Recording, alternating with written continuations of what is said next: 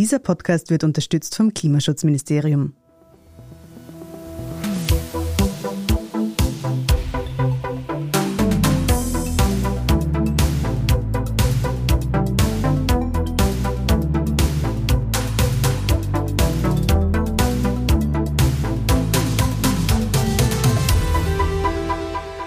Ihr hört die Edition Zukunft Klimafragen, den Podcast zu Klima- und Umweltthemen. Ich bin Philipp Bramer. Und ich bin Nora Laufer. Wir haben ja oft von der Landwirtschaft als Verursacher des Klimawandels gesprochen. Aber die Landwirtschaft verändert sich auch unter der Klimakrise. Genau, weil es wird natürlich in vielen Gebieten heißer, es wird ein bisschen tropischer, es regnet anders, teilweise auch mehr. Und dadurch verändert sich natürlich die Fruchtfolge und auch das Obst, Gemüse und Getreide, das wir anbauen können. Viele Früchte, die in Österreich eigentlich nicht heimisch sind, gedeihen unter den neuen Bedingungen. Ja, Philipp, wenn du jetzt dir ein Obst aussuchen könntest, von dem du meinst, das isst du wahnsinnig gern und du würdest es gern ohne schlechtes Gewissen essen können, was wäre das denn? Ja, ich will mich ja besonders auf den Ingwer aus Österreich freuen, den gibt's ja eigentlich schon und Reis esse ich auch sehr gern und der wird normalerweise von weit her importiert, aber auch das könnte ja bald möglich sein. Mm, das stimmt. Ich muss zugeben, bei mir wäre es wahrscheinlich die Ananas, weil mm. Eine Ananas kann man ohne schlechten Gewissen nicht wirklich essen in Österreich, aber es ist auch nicht so wahrscheinlich, dass wir sehr bald Ananasen anbauen werden. Hm. Aber genau damit hat sich unsere Kollegin Julia Beirer beschäftigt. Die hat nämlich dazu recherchiert, was bald auf Österreichs Feldern wachsen könnte. Hallo Julia. Hallo. Ja, ich bringe gute Nachrichten mit für alle, die gerne exotische Früchte essen. Es ist nämlich nicht nur so, dass Früchte wie Feigen, Kaki, Granatäpfel, bei der Ananas weiß ich es leider nicht genau, aber viele exotische Früchte wachsen derzeit schon auf Österreichs Äckern und das wird in Zukunft auch noch mehr werden. In Gerersdorf zum Beispiel wächst der Reis. Da kannst du dir einen guten Österreich kaufen, einen Bioreis sogar. Mhm. Im Burgenland wächst der Ingwer im Folientunnel, nicht draußen, sondern im geschützten Anbau. Aber trotzdem kommt auch der in Bioqualität aus Österreich. Und in Wien, in Simmering, wachsen auch Granatäpfel, Feigen und Kaki. Aber Julia, es wird ja nicht nur Obst und Gemüse oder andere Nahrungsmittel angebaut, die es früher in Österreich in dieser Art und Weise nicht gab. Die Klimakrise stellt ja auch Sorten, die eigentlich in Österreichs Jahrzehnte oder Jahrhunderte lange Tradition haben, vor neue Herausforderungen. Kannst du da irgendein Beispiel erzählen? Ja, ein Beispiel dazu wäre der grüne Veltliner. Dem könnte nämlich schon langsam der Saft ausgehen. Vor allem in Niederösterreich setzen dem die Spätfröste ziemlich zu. Im Februar wird es immer wärmer, das heißt, die Triebe treiben aus. Sobald sie ausgetrieben sind, sind sie nicht mehr vor Frost geschützt. Und der Frost kann aber eigentlich bis Ende Mai noch kommen. Und deshalb müssen diese Rebsorten umgepflanzt werden, an anderen Hängen wachsen hier gibt es aber auch schon Lösungsansätze, was den Wein betrifft. Da gibt es neue Sorten, die nennen sich Piwi. Das sind besonders pilzwiderstandsfähige Sorten. Und die versprechen, dass Landwirte weniger Pflanzenschutzmittel verwenden müssen. Und insofern hat auch das wieder eine positive Entwicklung. Diese Sorten müssen sich allerdings auch erst etablieren, weil es einfach bekannte Weinsorten gibt, wie eben den grünen Veltliner oder ein Chardonnay. Diese Innovationen sind da und die LandwirtInnen wissen das auch. Da muss allerdings noch Marketing investiert werden. Sie verwenden es aber schon. Und wie der aktuelle Stand der Dinge ist und was alles notwendig ist, damit diese neuen Sorten überhaupt wachsen können, darüber habe ich mit Andreas Spornberger gesprochen.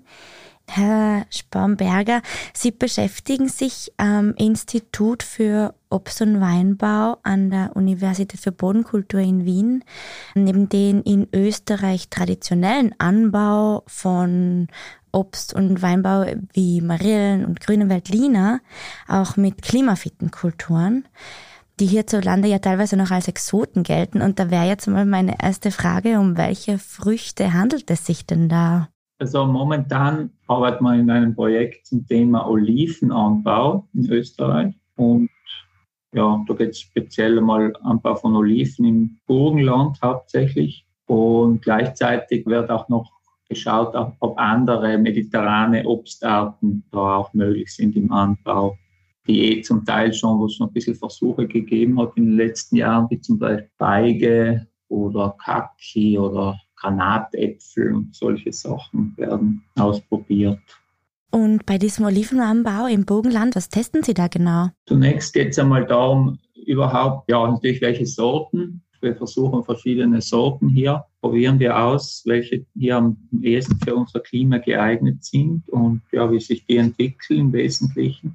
Ja, es geht vor allem um Frostresistenz, Winterfrost, aber natürlich auch die Eignung sonst fürs Klima, ob die Früchte dann sie Früchte bilden, ob sie ausreifen, wie die Qualität ist und so weiter. Das Ganze ist jetzt ziemlich am Anfang. Das heißt, die Bäume stehen schon seit ein bis zwei Jahren und werden einfach, wir beobachten, wie sich die entwickeln im Wesentlichen. Welche Eigenschaften müssen denn diese Sorten aufweisen, dass sie hierzulande als klimafit gelten? Ja, die wichtigste Eigenschaft, weil halt bei uns die Notwendigkeit der Winterfrostresistenz, weil halt bei uns doch immer wieder Temperaturen von ja, minus 15 bis minus 20 Grad möglich sind. Und das ist für die Olive schon grenzwertig. Also da gibt es dann Schäden am Holz. Im Extremfall friert der ganze Baum ab. Und das ist halt eine der wichtigsten eines der wichtigsten Kriterien ist sicher die Eignung, eben in diesem gegenüber kalten Temperaturen auch eine gewisse Widerstandsfähigkeit zu haben. Und hier werden vor allem Sorten genommen, die schon in Gebieten angebaut werden, die eher vom traditionellen Olivenanbau etwas rauere Gebiete sind, zum Beispiel einerseits Trentino oder auch höhere Lagen in Umbrien, Toskana, beziehungsweise auch aus anderen Ländern wie Spanien, Albanien und Bulgarien zum Beispiel. Und wie funktioniert es? Haben Sie schon mal eine Olive kosten können? Die hier angebaut worden ist? Ja. Ja, ja. Ja, es hat schon funktioniert, natürlich. Also kleinere Mengen halt bis jetzt sind die Bäume, muss man sich vorstellen, die müssen erst einmal ein bisschen größer werden, aber es hat schon, äh, ich habe schon ein Glas Oliven, eingelegte Oliven vom Mörbisch schon einmal gegessen, gekostet.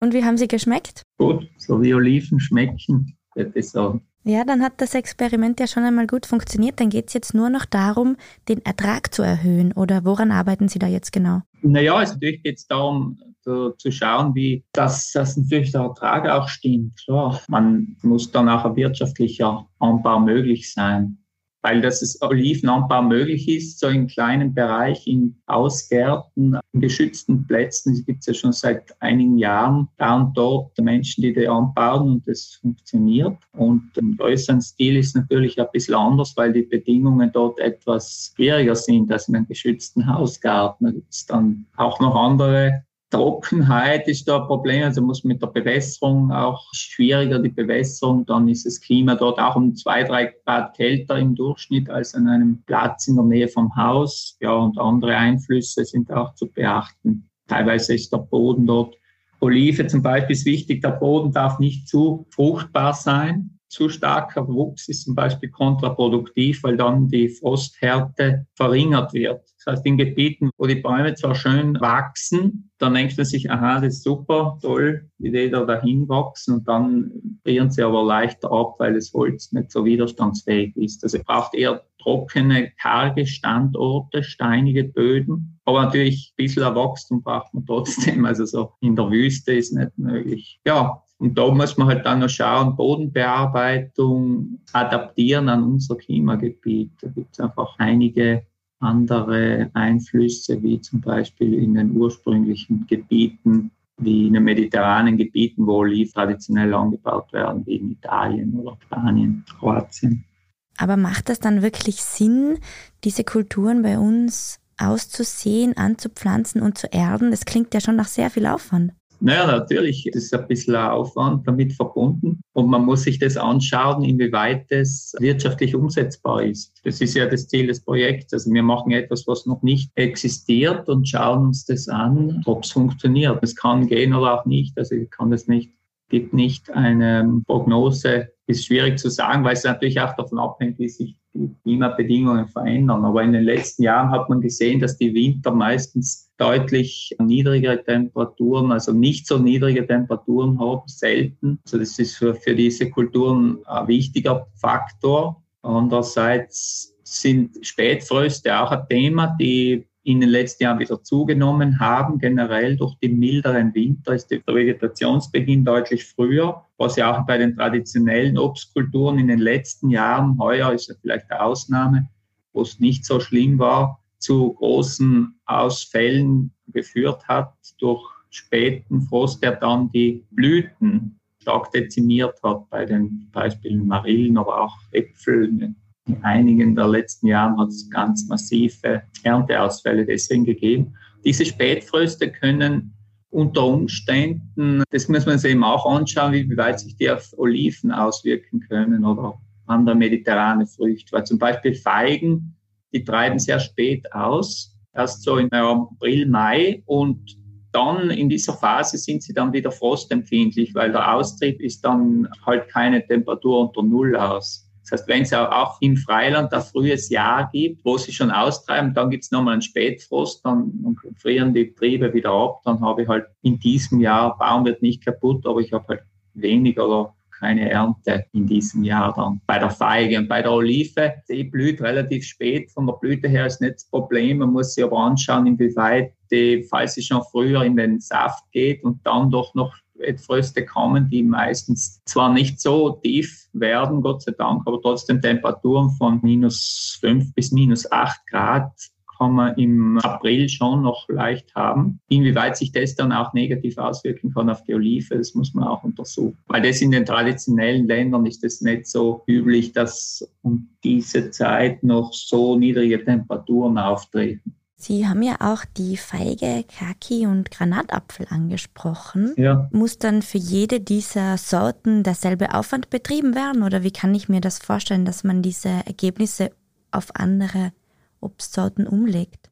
Ja, bei diesen anderen Obstarten werden einfach so mehr Tastversuche oder Screenings gemacht, wo man sich einfach anschaut, verschiedene Sorten an mehreren Standorten, inwieweit sich die dort etablieren oder nicht. Es gibt da eh schon einige, es gibt ja schon einen gewissen Anbau von Feigen, beispielsweise Feigenhof in Wien, wo teilweise geschützter Anbau ist, aber teilweise auch im Freiland. Und da gibt es ja auch schon einiges an Erfahrungen. Ja, zum Beispiel so eine Feige aus Österreich hat am Markt schon ein gutes Potenzial. Die kann ich relativ erntereif pflücken und dann auf den Markt bringen.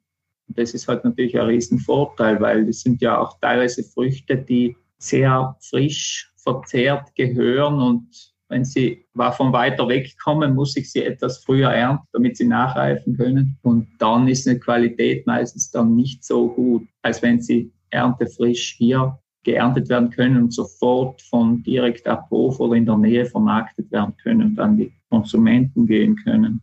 Eine Feige frisch vom Baum geerntet schmeckt anders wie eine aus dem Geschäft, die vielleicht schon vier Tage unterwegs ist und die kann gar nicht so reif geerntet werden, weil sie das nicht aushalten würde. Die wird nach vier Tagen dann schon drüber sein. So wie bei, das Gleiche wie bei Pfirsich oder Marille. Frischer Pfirsich direkt vom Baum. So ein den kriege im Geschäft normal nicht zu kaufen. Der Geschmack ist ganz anders von so einem, von einem erntereifen Obst. Das heißt, Sie empfinden die Entwicklung regional, ist das neue Bio als durchaus positiv? Ja, sicher. Aus verschiedensten Gründen, weil einerseits eben Qualität, Geschmack ist immer anders, wenn die Früchte nicht zu früh oder früh geerntet werden müssen, damit sie länger aushalten. Und natürlich Transportwege verkürzen oder, oder überhaupt vermeiden, ist auch ein wichtiger Punkt natürlich. Und, und zugleich ist natürlich auch für den Konsumenten wäre es natürlich wichtig, da noch mehr Aufklärungsarbeit zu machen, weil viele Leute haben überhaupt keine Ahnung, welche Obstarten, welche Jahreszeit überhaupt bei uns reif sein können. Also die kaufen jetzt um die Zeit also sie, Kiwi oder so Sachen. Das ist so gut. Kiwi hat jetzt um die Zeit nichts verloren im Geschäft. Jetzt gehören Marillen ins Geschäft, Frühpfirsiche, eventuell Frühäpfel, Beerenobst und vielleicht schon bald die ersten Frühfeigen. Feigen gibt's ja zum Beispiel Sorten, die Sommerernte haben, also relativ zeitige Ernte. Bereits schon, ich habe die erste Feige schon vor einer Woche in der Wachau gesehen, sehr überraschend, hat aber noch nicht besonders gut geschmeckt, die waren noch nicht ganz reif. Aber ich denke, so Mitte Juli gibt es die ersten Frühfeigen von der Sommerernte und die Ernte geht dann bis November von den späteren Feigen, die, also, die dann praktisch Herbstfeigen sind. Wir machen eine kurze Werbepause und sind gleich zurück. Es wird wieder köder, ich renn wieder viel. Ich trink da das Haus voll, ich mach was ich will. Vergiss nicht mein Service. Schaufel die Kohle, ich will wieder rocken, das wird mir so gefallen. Ich bin's der Leichenköder. Wahrscheinlich bin ich dein größter Föder. Raus aus Öl und Gas. Denn wann, wenn nicht jetzt? Sichern Sie sich bis zu 7500 Euro Heiztauschförderung auf kesseltausch.at. Entgeltliche Einschaltung des Klimaschutzministeriums. Wenn die Feigen draußen wachsen können und kein beheiztes Gewächshaus brauchen, dann ist das ja durchaus positiv zu sehen. Was halten Sie allerdings davon, dass auch zum Beispiel Kurkuma und Ingwer im Bogenland im Folientunnel angebaut wird und durchaus viel Wasser braucht, weil eine Luftfeuchtigkeit hergestellt werden muss, die auch permanent gehalten werden muss? Mhm. kenne mich zu wenig aus, von was die Anbaubedingungen dieser Kulturen betrifft. Und demher kann ich jetzt nichts dazu sagen, wie aufwendig das ist. Andererseits sage ich, wenn es bei uns wachsen und sich der Aufwand in Grenzen hält, dann macht es durchaus auch einen Sinn, die, die da bei uns anzubauen. Aber gesagt, über Kurkuma und Ingwer sind andere, ist nicht mein Feld, da kann ich jetzt nicht fachlich eine Meinung dazu abgeben. Wichtig ist jedenfalls immer, da sind sich, glaube ich, die ExpertInnen einig, dass man so ressourcenschonend wie möglich anbaut und das betrifft auch die Lieferwege. Und da sehen Sie, wie ich höre, das durchaus positiv, dass man in Österreich auch exotische Kulturen anbaut. Ja, sehe ich positiv. Positiv ist zum Teil auch, dass viele dieser Kulturen relativ wenig Schädlinge aufweisen. Das heißt, ich habe äh, pflanzenschutzmäßig da, kann da recht extensiv arbeiten, zum Teil vielleicht sogar ohne überhaupt Behandlungen zu machen. Das ist ein Riesenvorteil im Vergleich zu anderen Kulturen, weil ein Apfel im Intensivanbau, auch im biologischen, da gibt so viele Krankheiten und Schädlinge, dass man da unbedingt Pflanzenschutz machen muss, wenn man das wirtschaftlich betreiben will. Das ist zum Beispiel ein Vorteil bei diesen Kulturen oder bei einigen davon. Wobei ich da auch schon gehört habe, dass diese neuen Kulturen auch neue Schädlinge mitbringen werden bzw. anziehen werden. Ist das totaler Humbug aus Ihrer Sicht? Naja, es ist natürlich klar, wenn ich eine Kultur in größeren Stil anbaue, dann können sich auch die entsprechenden Schädlinge einfinden, die es gibt bei diesen Kulturen. Wobei da halt auch Kulturen dabei sind, die von Haus aus sehr wenig Gegenspieler haben. Wie Beispiel beim Kacke ist mir zum Beispiel nichts bekannt von irgendwelchen Schaderregern. Insekten oder so. Also grundsätzlich ist das möglich. Natürlich, dass sich auch die äh, Schaderreger einfinden können. Dass überhaupt neue importiert werden mit diesen Kulturen, die bis jetzt gar nicht da sind. Ja, muss man aufpassen natürlich auf die phytosanitären Sachen, also im Pflanzmaterial, dass, das, dass da nicht irgendwelche, ja, vor allem Bakterien mit hereinkommen, die vielleicht dann für andere Kulturen gefährlich werden können. Da gibt es ein Problem bei der Olive. Xylella fastidiosa, das ist ein, glaube ich, Bakterium, das auch auf den Wein gehen könnte.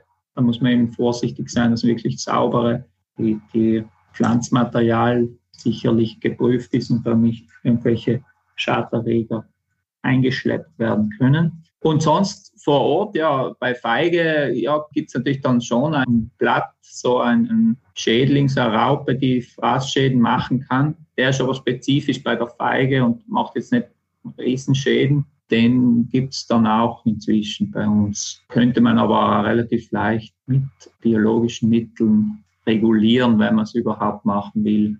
Ich habe selber einen Baum im Hausgarten und dort mache ich nichts. Und das funktioniert auch. Das heißt, mit den Feigen kommt nicht ein neues Pestizid auf den österreichischen Markt? Nein, nicht. Was zum Beispiel interessant ist, bei Kaki war ich vor kurzem im Südburgenland im Zuge von einem anderen Projekt und habe dann in einem Garten gesehen, ah, die haben einen Kakibaum. Ich gesagt, ah, schön, habt ihr einen Kakibaum? Und der sagt, ja, aber die Früchte kann man nicht essen. Dann ich, wieso? Was heißt das?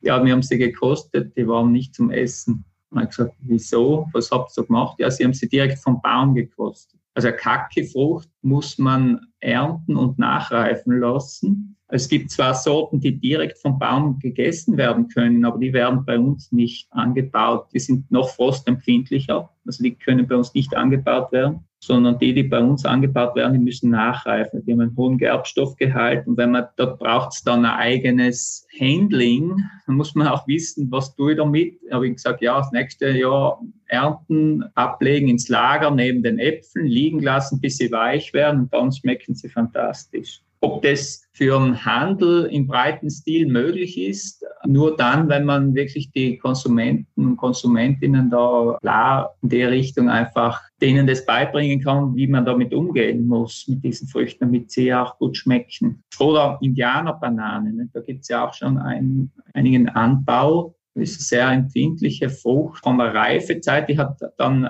Fenster, wo sie ideal schmeckt.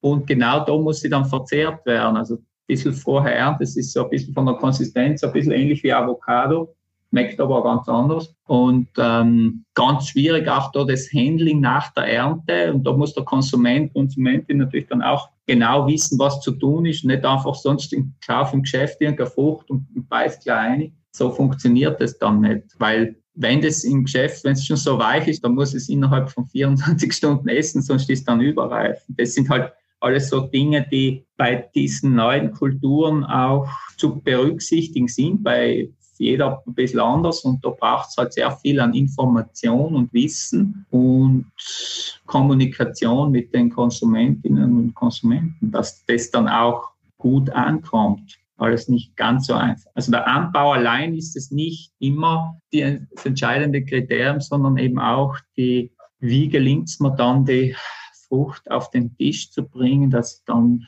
im idealen Zustand ist, wo sie dann auch schmeckt, damit sie auch mit ich danach wieder zugreifen und dann das nächste Mal auch wieder kaufe, weil es mir geschmeckt hat. Nicht so, boah, kacke, ist grauslich, esse ich nie wieder, weil ich ihn unreif gegessen habe. Ne? Da haben wir wohl noch einiges zu lernen darüber, wann wir welche exotischen Früchte und wie wir sie essen sollen. Wo es auch noch Lernbedarf gibt, sind pilzresistente Rebsorten, genannt Piwi. Mhm. Sie versprechen pilzresistent zu sein und daher weniger Pestizide bzw. Pflanzenschutz zu benötigen. Sehen Sie da für WinzerInnen eine reelle Chance, dass diese Weine am Markt neben einem grünen Veltliner auch einen Platz haben? Also grundsätzlich mal zum Thema Iwi und Weinbau. Das ist nicht mein Metier. Ich habe trotzdem eine Meinung dazu. Meine Meinung ist ganz klar, dass die pilzwiderstandsfähigen Sorten die Zukunft sind, weil das, wir müssen einfach von Pflanzen, von vorbeugenden, notwendigen Spritzungen wegkommen und das funktioniert mit den Biwis sehr gut. Die Geschichte mit der Wein ist noch nicht überall anerkannt. Das ist mehr so eine Marketinggeschichte im Wesentlichen, weil bei Blindverkostungen gibt es durchaus sehr gute Resultate. Und das Gleiche ist aus dem Obstbau zu berichten, wo es einfach resistente Sorten gibt, wobei man ja, die vom Geschmack her gut sind oder besser wie andere. Das andere ist halt der traditionell, dass ich sage, ja, ich brauche einen grünen Veltliner und der muss der Region sein. Und wenn der jetzt anders heißt, der Wein, dann, dann passt er nicht her obwohl er vielleicht auch gut schmeckt oder sogar besser schmeckt. Das ist einfach so eine Entwicklung, die halt nicht leicht ist. Und da gibt es eben Winzer, die sagen, na, es geht gar nicht, ich bleibe beim Veltliner, auch Bio-Winzer, das, kann nicht, das geht nicht. Und andere sagen, na, ich bin, mir kommen nur mehr Bibi-Sorten bei Neujahrspflanzungen in Frage aus ökologischen Gründen. Und da muss man natürlich dann auch daran arbeiten, dass die Konsumenten dann auch sehen, ah ja, die Sorte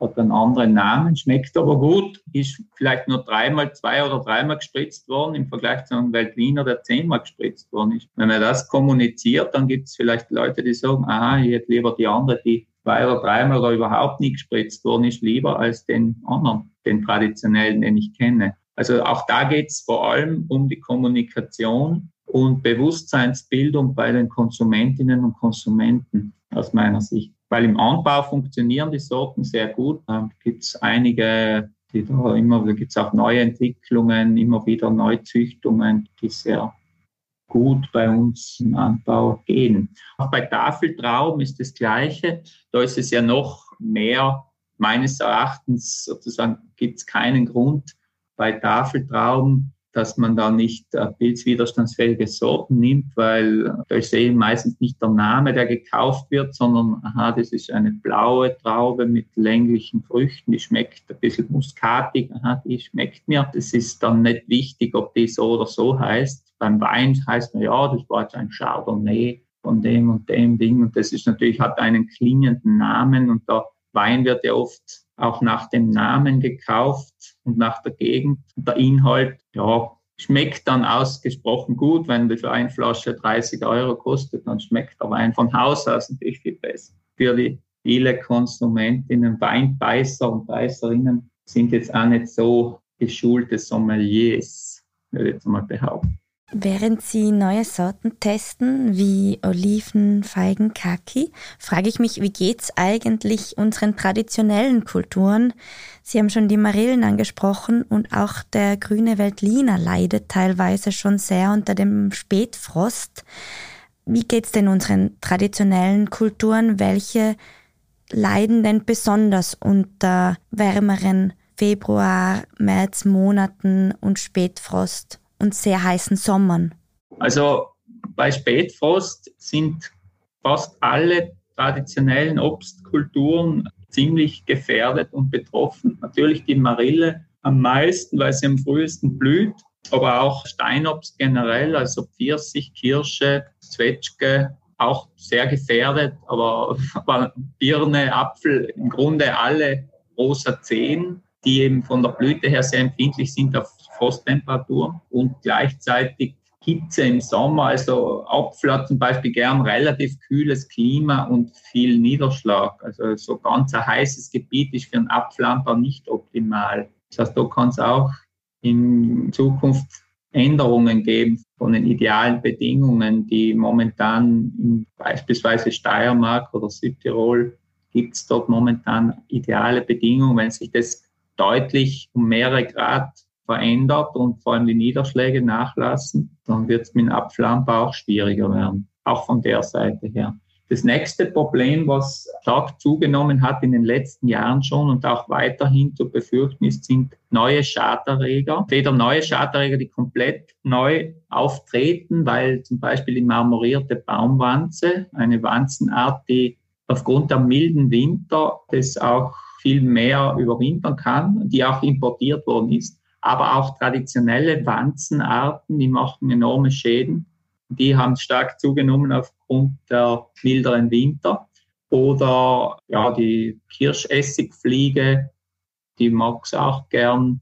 Milde Wintertemperaturen, dann können die Weibchen besser überwintern. Dann habe ich schon sehr früh im Jahr einen hohen Populationsdruck von diesem Schadträger. Aber auch neue Krankheiten, die es vorher noch nicht gegeben hat, treten dann auf, wo einfach sehr große, immer wieder Herausforderungen da sind. Und deswegen das erschweren den Anbau oder eben notwendig machen, dass man Maßnahmen trifft, wie zum Beispiel Einnetzen, komplett die Anlagen einnetzen, damit eben diese Schaderreger nicht mehr zu den Bäumen kommen. Das wirkt recht gut. Also es ist auch eine relativ umweltschonende Maßnahme, braucht nicht spritzen aber aufwendig. Also komplett einnetzen, Materialkosten, Arbeitskosten, schaut in der Landschaft auch speziell aus. Man, die Hagelnetzer, die, hat man sich eh schon langsam gewöhnt in der Steiermark, aber wenn dann die ganze Bäume dann reihenweise weiß eingenetzt werden,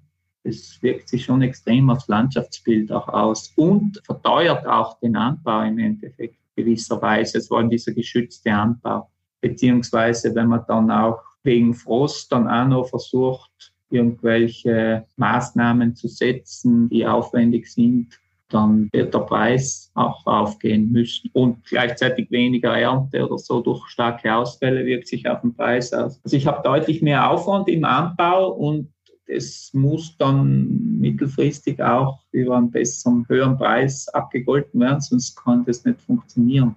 Das heißt, wir werden vielleicht in einigen Jahren anstatt dem steirischen Apfel die steirische Feige im Supermarktregal liegen haben? Ja, was jetzt nicht.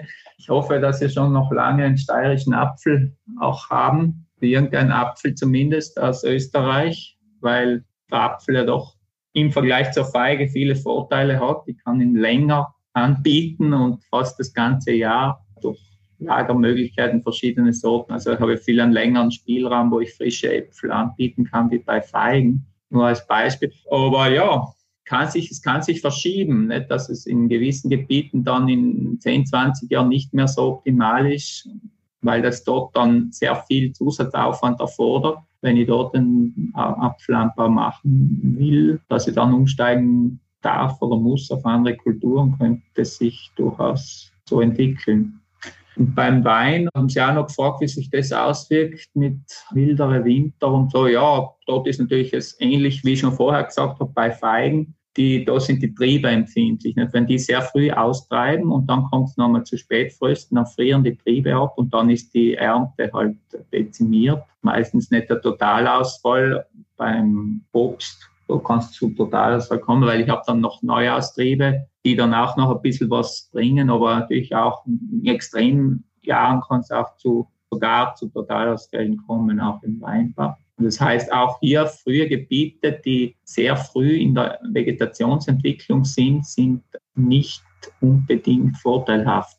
Das ist auch bei der Marille so. Im Prinzip ist ein Südhang, wo man sagt, ah ja, Marille, die hat es gern warm, äh, unbedingt am Südhang hin. Nein, ist natürlich das ungünstigste, weil da im Winter wärmt sich am meisten auf. Einerseits schon im Winter habe ich zu hohe Temperaturen. Das kann dann in der Nacht durch Fröste zu Holzschäden führen, wenn dann die Rinde aufreißt und aufplatzt, weil sich unter Tag aufgewärmt hat und in der Nacht durch die niedrige Temperatur kommt es zu Rissen und in den Rissen können sich dann Bakterien und Pilze können da eindringen und Baumausfälle verursachen. Das ist mal der eine Punkt. Und der andere natürlich auch der frühere Austrieb, der dann eben an einem Nordhang besser ist. Also der Nordhang ist grundsätzlich besser geeignet für Marillenanbau. Das könnte sich auch für einen Wein so entwickeln, dass man sagt, aha, jetzt ah, das ist ein schöner Südhang und da ist super Wein. Weil natürlich die Hitze und Wärme der Wein ja gern hat, könnte es sein, dass in 30, 50 Jahren heißt, aha, der Ost- oder Nordhang ist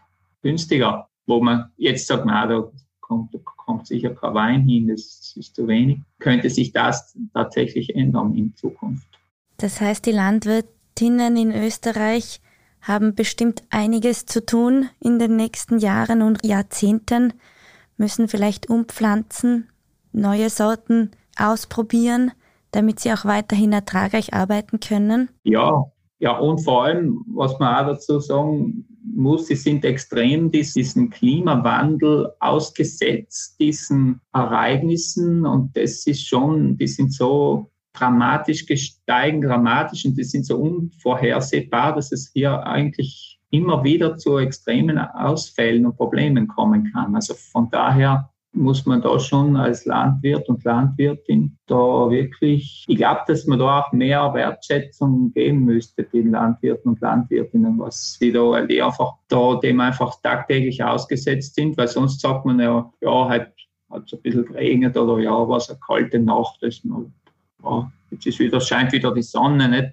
Ein normaler Sterblicher, der jetzt mit dem nichts zu tun hat, dem wird es nicht bewusst, ah, okay, die letzte Nacht, da ist meine totale Ernte fürs Jahr abgefroren. Der kriegt es gar nicht mit. Oder Hagelereignis, nicht Stürme, diese Extremwetter, die haben einfach stark zugenommen, Starkregen. Ich habe dann einen Niederschlag, wo ich dann ja gar nicht so viel in den Boden rein kann, weil es in kurzer Zeit zu viel runterkommt, so wie es jetzt in Oberösterreich war vor zwei Wochen. Also da ist die Landwirtschaft dem einfach tagtäglich ausgesetzt und das ist wirklich etwas, was meines Erachtens mehr in irgendeiner Form auch wertgeschätzt werden muss, auch finanziell.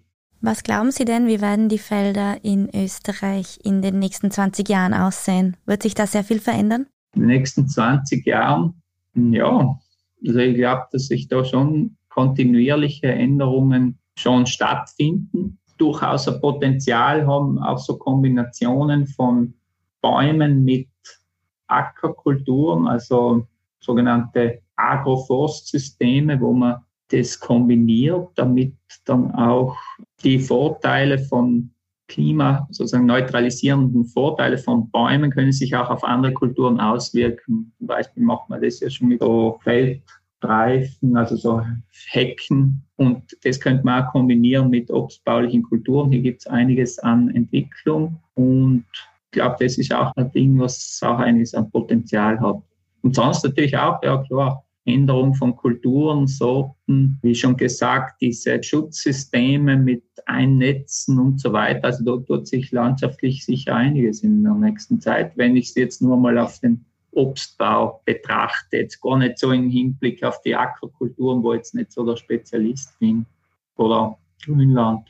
Dann vielen lieben Dank für Ihre Zeit. Bitte. Und danke auch euch, lieben Hörerinnen und Hörern. Ich habe jetzt auf jeden Fall Guster auf Oliven bekommen. Ja, und wenn euch der Podcast gefällt, dann könnt ihr uns ja abonnieren oder wir freuen uns besonders auch über eine 5-Sterne-Bewertung auf iTunes oder anderen Podcast-Plattformen. Und natürlich könnt ihr den Standard auch unterstützen, zum Beispiel mit einem Abo. Mehr dazu auf abo.derstandard.at. Wir hören uns wieder in zwei Wochen. Bis dann. Ciao!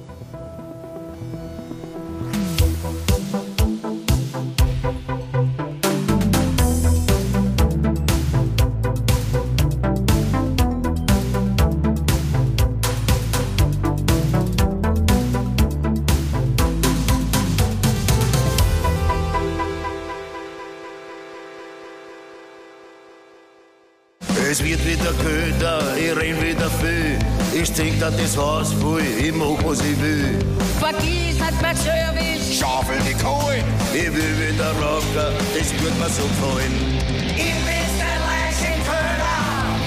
Wahrscheinlich bin ich ein Grenzerfüller. Raus aus Öl und Gas. Denn wann, wenn nicht jetzt? Sichern Sie sich bis zu 7500 Euro Heiztauschförderung auf kesseltausch.at. Entgeltliche Einschaltung des Klimaschutzministeriums.